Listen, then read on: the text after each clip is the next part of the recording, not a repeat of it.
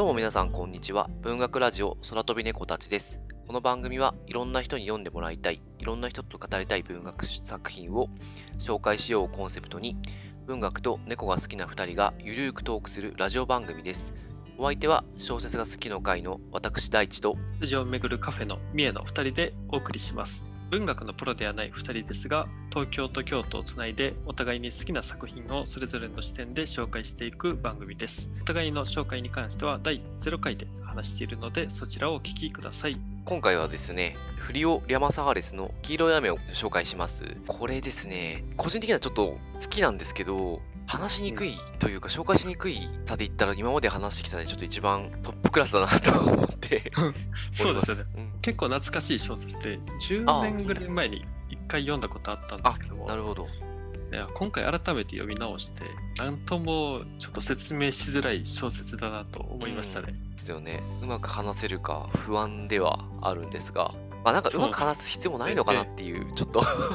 なんか、まあそうですよね。まあこんな本があるっていうその存在をうん、そうですね。なんか話せたらいいのかもしれないんですけど、じゃあちょっと行ってみましょうか。今回紹介する本が、えあのスペインの、えー作家のフリオ・リャマサーレスが書いた黄色い雨になります。えー文庫は川出文庫から、ハードカバーはソニーマガジンズから出版されていて、えー役は木村英一さんになります。文庫が2017年に出て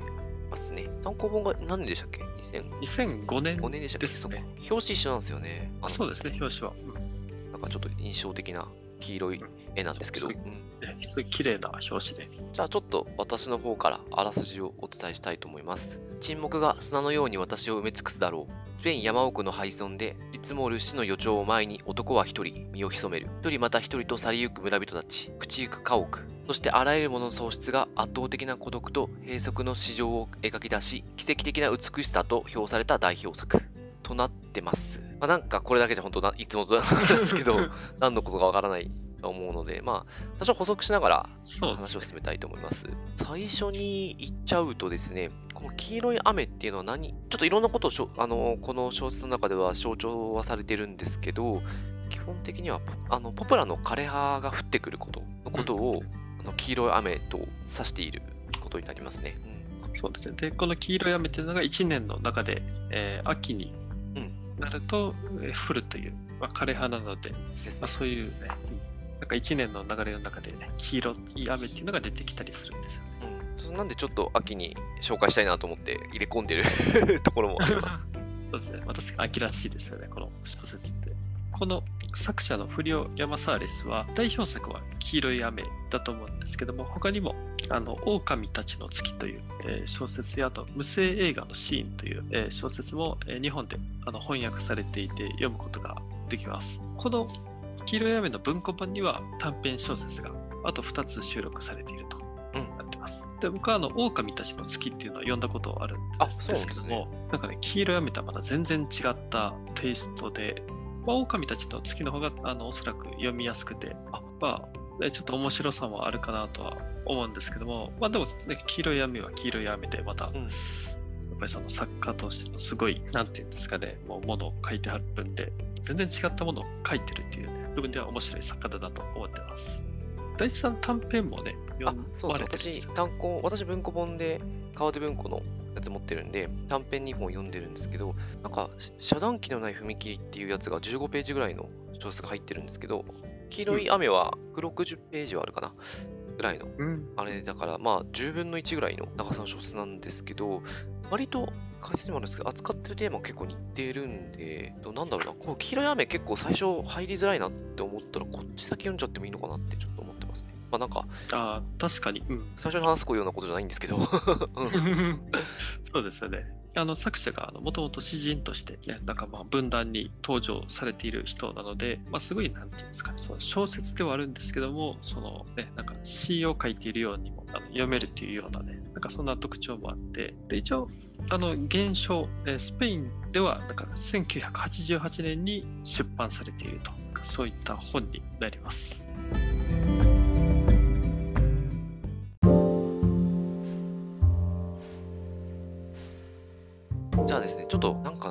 最初の印象としてというか、全体的な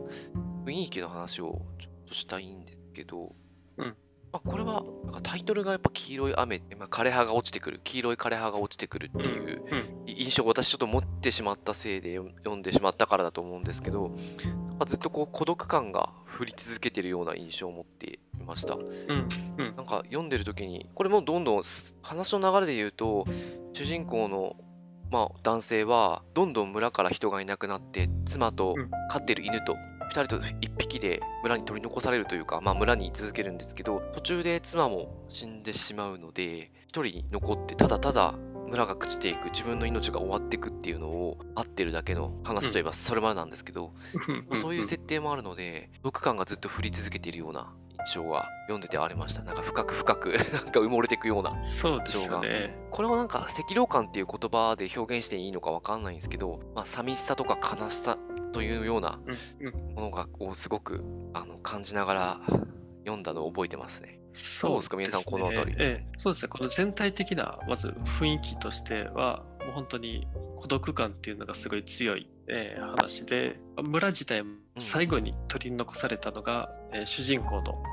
あの男の人一人だけになってしまうので、まあもうね、朽ち果てようとしている、まあその村というかその世界、えーっていうのが描かれているんですけども、うん。まあこれがやっぱり小説として成り立ってるところの一つに結構この主人公の男の人のある意味その執着といいますかあなんか人間らしい部分っていうかこの小説の特徴であの亡霊が出てくるんですよね。出てきますよね。うん。ねだからそれはその家族家族であったりえーするんですけども結構その主人公の人が、えー、とある意味過去に見てきたものとかももしくは自自分が望んでいるものかもしれないんですけどもなんかねそういったものたちが現れてなんかそこでそのまあ現在としては孤独でもう朽ち果てようとしてるんですけどでもその過去のねなんかちょっと物語というかなんかそんなのもあったりしてという確かに。なんかこの亡霊が出てくるっていううん状状況なのかな？なんだろう？なんて言っていいかうまく言えないんです。まあ、亡霊が出てくるんですけど、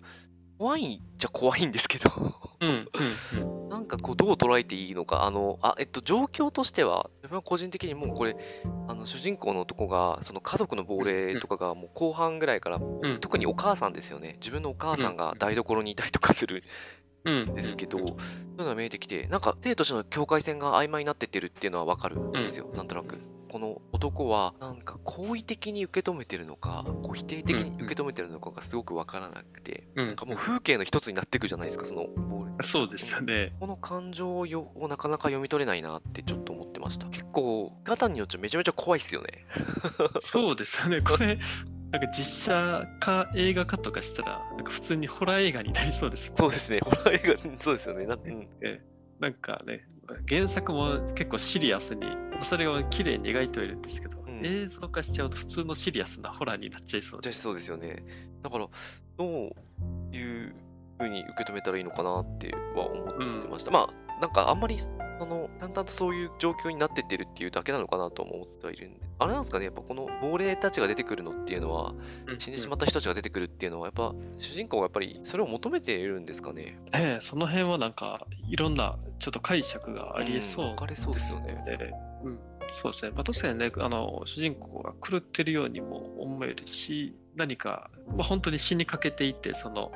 ね、なんか走馬灯のように、うんそういう亡霊が現れてるのかもしれないし、まあ、主人公っていうのが、結局は最後、一人、村に取り残されるという状況になるんですけども、これをね、その小説読んでて思ったのは、この、えーふ2つあって、1つがその主人公ってこれ何者なんだろうというああ、わかる。ええちょっと、うん。確かにまあね、ずっとこの村にいる人間で、なんか村の外で、えー生きたことがないというかう、ん。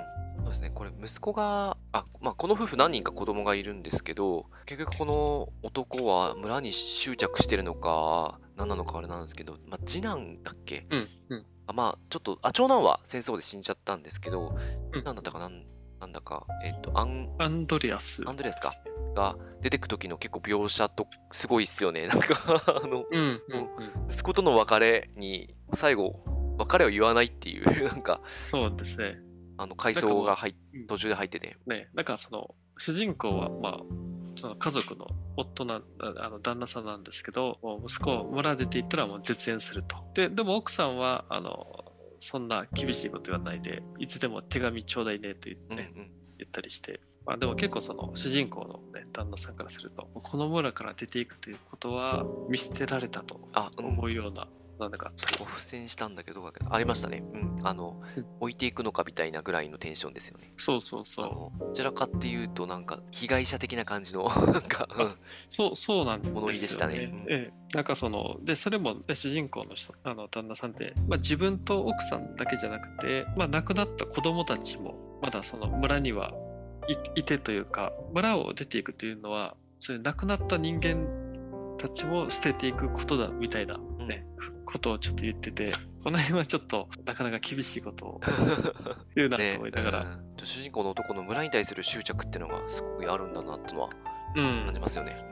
なんかね、な主人公のなんでそこまでその村に執着を持つのかと。なんかあの結構周りが子供だけじゃなくて他の住人たちも出ていく中ずっと村に居続けるっていうのはどうしてだろうっていうのは結構だから小説読んでると思うところではありますよね。多分それを表現したかったのかなと思いますけどね、この小説をうん。通して。うん。うんああそうですね。なんかねそれで呼んでいってなんかその村から出ないってなんか自分で出ていこうとし,、えーしないというのとあともう一つなんかもしかしたらなんかその村にも閉じ込められているようななんかそういうふうにはちょっと思えたん確かにです。これ一応、なんだろうな、この死の瞬間っていうのは、なんか描かれるっちゃ描かれるんですけど、最後の方。うんなんか途中から死んでる感じしますもんね。だから、あそうそうそう。うんなんか結構ね曖昧な書き方をしているんですよね。なんか自分はあと、ね、何ヶ月後にはこうなってるだろうだろうっていう。あのあなんわかる何うん何々だろうをあのこう延々と書いてて、最後の章と最初の章が全部だろうで閉じてなかったっけな。あ、そうそうそう。なんかあい、ねでなんか、しかも結構、ね、うん、そう。そうね。何ヶ月後、何年後はこうだろうみたいなこと。で、それってもう死んでるってことなのかなと思わせるような書き方なんですよね。面白いですよね、ここね。断定しないっていう。あの、主人公のところで、なんか一番思ったのは、あの一人称で書かれてるんですけども、うんうん。まあ、私という、その私がすごい、その詩人のような、あの、言葉遣いでう、んうん。まあ、人生についてであったりこの村についてであったりを語ってるんですけどもでもそれが語れるってことはこの人は何何者なのかなって 確かに。なんかそんなにすごい教養のあるような教育を受けたとかではない。で仕事をやってたとかそういうわけではね決してなくて普通のあのスペインの片田舎で生まれ育ったでそこで仕事をしているっていう人なので、自然に対する眼差しなのか、うんなんと言ってないのか。うん。人とか村に対する描写とかもすまあ、そうですね、まあ、そういったところでやっぱりこのかなり作者の意図というか、うんまあ、ただの一人物を書いてるだけじゃなくて、うんなんかその人物通しての作者の心の声みたいなのがうん。やっぱりねもうバンバンやっぱり出てる小説なのかなとはね思いましたね。不良リアマサーレスが語ってますよね。そうそうそう。村を。それは、ね、もうめちゃめちゃ思いましたね。それはまあ、そういったところで、ええまあ、よ読んでるとなんか、まあ、ある意味、ね、そこの面白さは感じれるかなとは思いました。私これ、最初読んだとき、今回2回目なんですけど、最初読んだとき、なんかすごく日本の感覚とかけ離れたところで書かれている感じはすごくしたんですね。なんかこの、ベレテク村の感じとか海外特有なのかなとか思ったりもしたんですけど、でも多分日本にもあるのかなと思って、こういう、やっぱりどうしても人がいなくなってしまってみたいな、うんあのうん土地はいろいろんなイメージは浮かぶんですけど、そうですね。で日本の村を舞台にこういう小説があってもおかしくはないなとはうん、思いましたね。まあ、もしかするとねあの、あるんだろうなとは思うんですけどね、うんあの結構近いあの雰囲気の確かに小説。そうですよね。まあ、そういったところでは、えー確かにそうですよね。スペインの片田舎の話ですけど、うん。なんかこの日本にいるなんか自分にもそうですね何かありそうだなと思わせるところがありますよね。うんね、少しそういう意味ではなんかもしかしてまあこの小説に惹かれちゃうのはそういうなんか共通の合衆って言っていいのかなんかわかんないけど感情っていうのはなんか日本人の中にもあるのかなとちょっと思いましたね。終わっていくものに対するなんていうのかな。やりきれない感じっていうか。なんていうのか、うんうん。でもこの文章の表現とかうん比喩のあたりは、うん。うん。あんまりやっぱ日本人的な感覚ではないですよね。そうですねなんか、うん、うまい例がないんですけど。あでも見たら意外と感覚的には日本人でも書けるのかな？どうなんだろう。まあどうなのかな書けるのかもしれないですけど。役うまいからな、これ。なんかうまく。これ、そう。これ木村さんの役がめっちゃあ、必要ね、これ絶対。怖いですよね。すごい文章力だなと思うんですよね。でも確かにこのあの文章ってすごい本当詩を書いてるような感覚の小説かなと思うんですけど、で、まあそういったところで比喩とかも、ね、たくさん出てくるし、でもやっぱりその淡々と書いてますよね。ね劇的に書こうとしないというか、あの落ち着いたテンポで書いていて、まあそういったところではすごい読み心地がいいというか、うんうん。から読んでも結構なんていうか、話の流れはあるからあれなんですけど、割と途中から、あ、まあ一回読んじゃった後だったら、どっから読んでもなんかこういいなって思います。このああ、ううんん、うん、文章を楽し、あの、味わうっていう意味では。うん私みたいだから、途中どっか開いて読んでも、なんとなくこの黄色い雨の中に浸れるような感じはしますよね。うん、そうですね。そ本当になんかその情景がすごく、えーやっぱ綺麗にうん描かれてはいますし、うんんあとはこの文章というところではあのやっぱりその主人公の人なんだろう思想というのは結構、まあ、一人称で語られているない。とは思っていて、自分にとっての、えー死とはどういうことかとかなんか孤独について、ね、主人公が考えていることとかっていうのがところどころに書かれていて、まあ、特に後半、まあ、そういったところではすごいねなんか美学っていうのも描かれている小説かなと思うんですよね。そうですね。美学、あ、美学はわかるな。確かに。リュウリア・マサーレスさんの 学でしょうね。そうねうんうんまあね、主人公も村ももう、ね、亡くなって消えてしまうっていうのはもう目に見えていて、うん。まあ、その中でもう誰でもいいから思い出してほしいというかなんかそういう思いを持って述べられている小説だなっていうのはね、うん結構最後の方を読んでいくと思ったりするんで。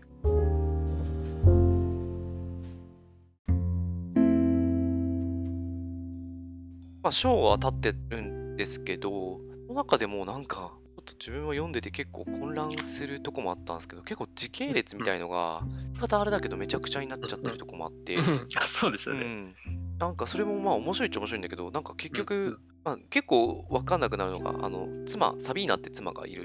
けどうんこの妻がまあ結局途中で死ぬんですけど、うんその生きてた時と死んだ後の時って、まあ亡霊になって出てきた時とか、のことが結構ごちゃごちゃになってくますよね、途中で。うんうんうん。私、時間もなんか、あの、まあ、主人公の私の時間の感覚が狂っていくっていうか、なくなっていく、うんうんどっかの夜からもう一切時間経ってないんじゃないかみたいな、すうんうんうん。まあだから そうですね。ごい難しくて、それでなんかそこで主人公は死んだのかみたいな、その後のことは、なんか魂が感じてたことなんじゃないかみたいな、なんかこう、うんうん。捉え捉えることもできるから、頭の中でこう整理しきれなかったんですけど、私は。そうですね。まあそこをね、全部整理できていなくても、まあ、うん、まあそうできるうん小説ではあるんですけど、確かにね、なんか僕はメモしながら読んでたんですけどあ、も、すごい。うん。まあそれ それで、まあなんとか読めたっていうのはあるんですけども、まあまあまあ確かにね、ちょっとどこがどの時代なのかって分かりづらいところはあるかなと思いますね。あすよねとね、最初と最後にあの、彼らっていうのが出てくるんですね。で、これ、まあ最初は彼らって出てくるんですですけど、もうすで、最後までそんな出てこないんで、結構最後、主人公がもう死ぬかもしれないみたいな話のところで、彼らがやってくるだろうと。で、この彼らって誰だろうと思って、で彼らっていうのはなんか、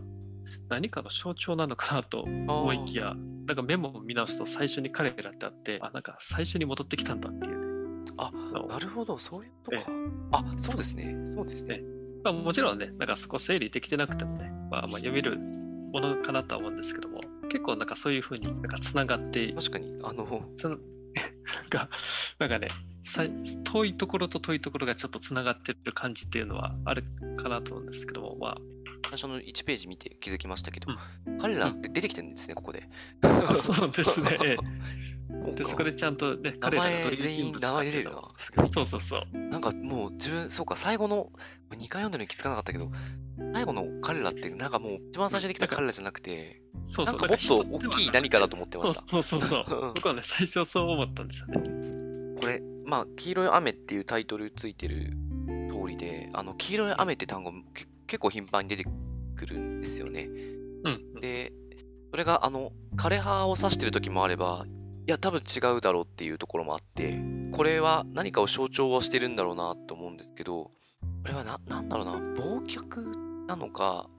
死なのかみたいな、そんな感じなのかなとは、ちょっと思ったりはしてますね。そもそもその黄色っていう色も、えっ、と、頻繁に出てくる。うん。うん、うん。あの、例えば、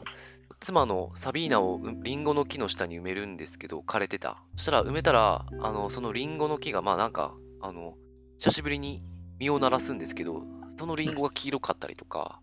うん。あ、そう、ある朝、ベッドから起き上がって窓を開けると、村全体が黄色く染まっていたとか、まあこれは黄色い雨が降ったのもあるだろうけど、なんか、まあ、象徴的な意味合いも含めてるんだろうな、みたいな、ここはちょっと感じてて、個人的にはこの黄色は、まあ、なんだろう、終わってく瞬間なのかなっていう。終わりじゃなくて、なんか終わりに向かう、このサインみたいな。うん。私は、枯葉ってのもそういう意味なのかなと思ったんですけど。うんうんうん。まあ、そうですね、僕もそれは思いますね。なんかちょっと、この、この小説の中に出てくる黄色って哀愁を感じるような、そうですよね。なんかね、文脈で思えてしまうんですよね。この辺、すごくうまいし、イメージ喚起のところで言うとね、うんそうですね。そういったところではすごい、なんかある意味世界観がしっかりしているうん、小説だなと思いますよね。そうですね。ななんで、その、偉そうなことになっちゃうからだけど、完成度が高いっすよね。あ、そうそう。それはめっちゃ思いますよね。かんなんだろう。うんそうですね。多分このラジオで取り上げたっていうところも、そこの要素が大きいかなと思うんですよね。確かに。なんかね、そんな物語性とかってあんまりなくて、でなんか小説として、そうなんですよ。なんかあらすじだけとか紹介すると、これどうかなって思っちゃうんですけど、うんうんやっぱ完成度のところでは、やっぱすごい、やっぱり惹かれるものがあるし、まあ、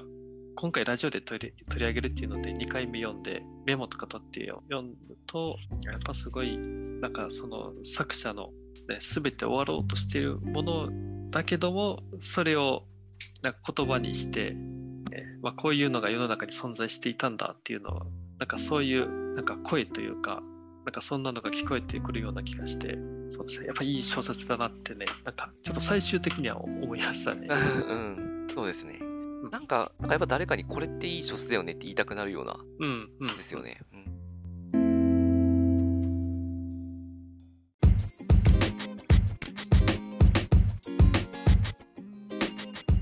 ちょっと思ったよりやっぱうまく話せなかったなっていう感じは あるんですけど、じゃあちょっと熱的な感想言って終わりにしましょうか。はい。じゃあちょっと私からいきますか。うんまあ、ちょっと今話してきて、なんとなくこの終わりに向かっていく小説あって、これなんだろうな、今日ラジオで話す前までは独特の悲しさがあるなと思ってたんですけど、うん、うん今話してみて、多分これって結構いろんなことに共通する悲しみなのかなともちょっと思いしましたね、なんか。だから、だからなんかじ結構自分の中で響いたのかなって、ちょっと今改めて思いました。うんだからこの、そういうことを感じることができる小説。なんか死とか終わりに関して思いを馳せることができる、読むと思いを馳せることができる小説だなと思います。あちょっとこう話しづらさもにもつながってたのかもしれないんですけど、なんかね、自分はこの私っていう主人公、まあ感情移入があんまりできなかったんですね。うん、いやなかなか一緒ですね。うんああ、うんですよね。そうですね。ちょっと私の読書スタイルだと思うんですけど、基本的には割と感情移入をして読むタイプの人間だと思ってるんですよ。だから、ちょっと読みにくさはすごく最初ありました。だからちょっと苦労はしたとこはあるんですけど、でも、それでも読ん読んでいくと、やっぱりこの詩的な表現とか、空気とか、全体を漂う雰囲気とか、なんか、主人公っていうよりは村とか、えっと、この状況とか、なんだろうな、空気感っていうのをこう味わうことができたので、すごくそういう力を持った書籍だと思ってるので、なんだろうな、感情移入するタイプの人でもあの読めると思います。で、逆に私とは違う、なんと言ったらいいのかな、感情移入しないタイプの人って言い方な、あの、どういうタイプだって言い方ちょっと難しいんですけどうん、少しあの読んでる時に距離を持って読める人っていうか、そういう読み方ができる人というか、そういう読み方をしてる人がいると思うんですよ。こういう読書スタイルの人がいると思うんです多分そういう人にはめちゃくちゃ合うというか、好きな小説なんじゃないかなと思います。ちょっとうまく話さなかったんですけど、私は感想と、まあ、おすすめのポイントはそのところですね。はい、そうですね。僕もまあ本読んだ感想としては結構近い部分があ、うん、あって、あのやっぱり孤独感がすごい強いうん、うん。小説で、村も、えー家も、まあ、主人公そのものももう朽ちていくといううん話なんですけど、そこにすごい美しさというのを感じましたね。そうですね。まあね、文章もそうだし、なんかあの美学っていうところも感じましたし、まあそういったのが感じ、えー、取る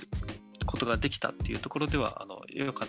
たなと思っています。でじゃあこの小説をどういう人に読んでもらえたらなとちょっと考えてみたんですけども、えー結構ね、まあいろんな小説がある中でも、その中でもあの不要不急の小読書になっちゃうんじゃないかなとな。不要不急、面白いですね。確かにそうですね。そうですねうんうんなんかそんなね、あの慌てて読む必要全くない本かなと思っていて、ね、あの娯楽で読む本でもないなと思っていて、